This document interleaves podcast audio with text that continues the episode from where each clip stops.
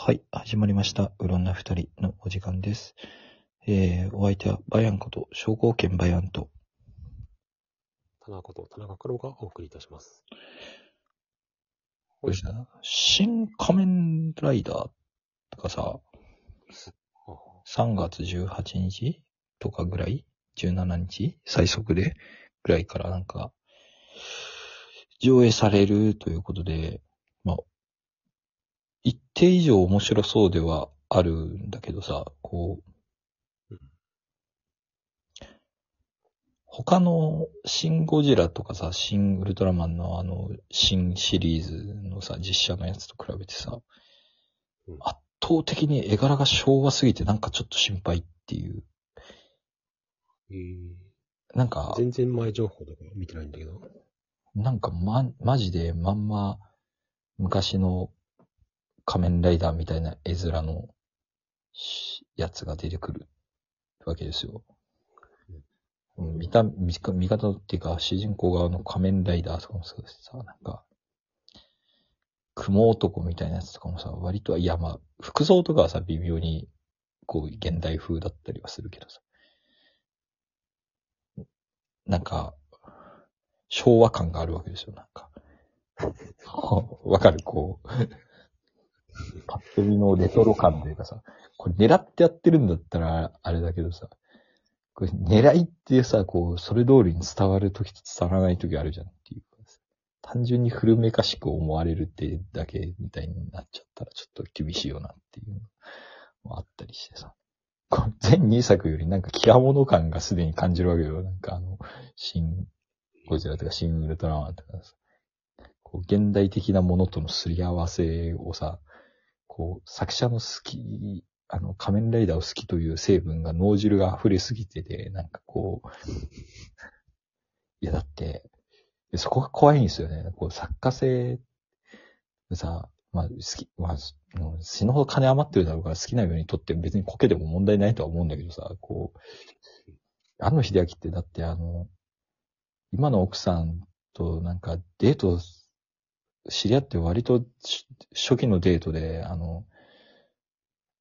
仮面ライダーの、これ、なんか、雲怪人とここで初代の本郷武史が戦ったんだよ、みたいな。なんかロケ地のなんか、何の変哲もないダムみたいなところに連れてったらしいっていう、話を聞いてさ、あ、やべえ人なんだな、この人って思っていたんだけどさ。まんまその同じロケ地で戦ってるシーンとか PV で出てきて。あ、これ結構あの、あれだ、本当に好きを前面に押し出したやつなんじゃないかな、この映画って思ってさ。これなんか、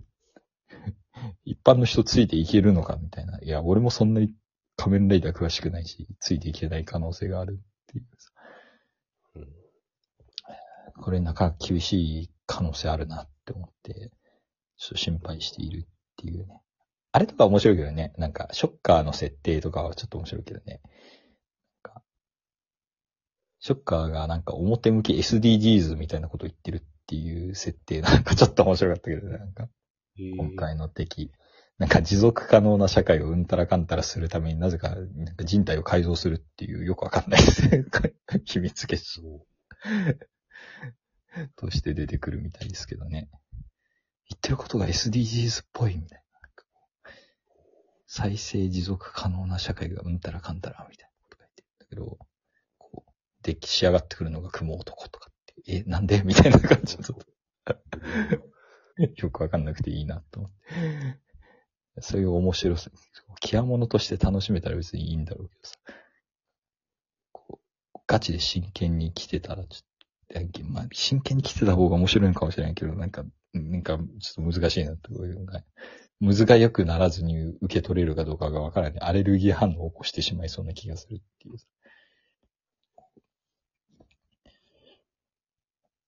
う。んで、自分そんなにウルトラマンほどさ、入れ込んでない、ウルトラマンとかゴジラほどさ、仮面ライダーシリーズ入れ込んでないんだけどさ、唯一例外があってさ、仮面ライダークーガーめっちゃ好きっていうさ、仮面ライダークーガーいいんですよ。仮面ライダークーガーってさ、こう、結構前だよね。かなり前、小田切城デビューぐらいの頃のやつなんで、小田切城が主演なんですけど。で、やっぱりね、今見ても演技上手いんですよね、小田切城ね。うん。今見ても全然見れる。で、特撮ドラマの中で。あ CG がちょっとチャチーとかいうシーンはあるけど、それ以外は、全然ドラマ性とかは非常に面白くて、全話通してちゃんと見れるっていうね。あの、悪の秘密結社とかその辺の高等無形なやつを一回廃したわけですよ。あの、仮面ライダー空画で。で、敵は古代人っていう設定やろ。まあ、それも高等無形っちゃ高等無形なんだけど、高等無形は高等無形なんだけどさ、そのテイストが違ってさ、なんかこう、そ、そいつらのルールで動いてるっていうのをさ、こうさ、すごい丁寧に描いてくる。あの、すごい攻めてない？あの、と思うのがさ、あの、敵の喋ってる言語わかんないんよ。最後の方まで。ずっと意味不明ななんか謎のカタカナをずっとガッガギゴギョみたいなずっと喋ってるっていうんだけどさ。こう、実は、それがあの、グロンギ語そうそう、グロンギ語。グロンギ語ね、字幕もつかないからね。あの DVD とかで見た人が勘違いして、あの、D 字幕ついてるから勘違いしてるだけで、グロンギ語、テレビで放映された時に何の、何のフォローもなかったっていう。雰囲気で何喋ってるか判断するしかなかったって。あの、後半の奴らなんか日本語普通に喋れるんだけど、あの、すげえ強い奴らは知能が高いので、日本語を習得して喋れるっていうので、ようやく何のためにこいつらがいっぱい人殺してるのがわかるっていう。プレデターみたいなやつなんですよ、こいつら。あの、ホラーだよね。そう、古代遺跡から復活した古代人たちが、なんか、怪人みたいなのに変身する能力を持ったプレデターみたいなやつらで、こう、人間を狩猟対象にしてるみたいな。で、難しい条件をつけて、かつ数をいっぱい殺すと、あの、部族内での階級が上がっていくっていう。で、よくさ、こう、怪人とかっていうか、あの、仮面ライダーでさ、ツッコミがあるやつでさ、あの、なんで毎回一体で来るんだよ、みたいなさ。仮面ライダー一体に対してさ、毎回怪人一体で来るから負けるんでしょっていうさ、敵側はさうん。なんだけど、これにさ、こう、狩りは一人で行わなければならないっていう敵のルールがさ、いや、いや、カタカナで喋ってるだけだから、なんかよくわからない言語で喋ってるだけだからさ、わかんないんだけど、こう、手出し無用だみたいなことをやるわけですよ。こう、で、逆に手出しすると失格になったりとかさ、するわけ。で、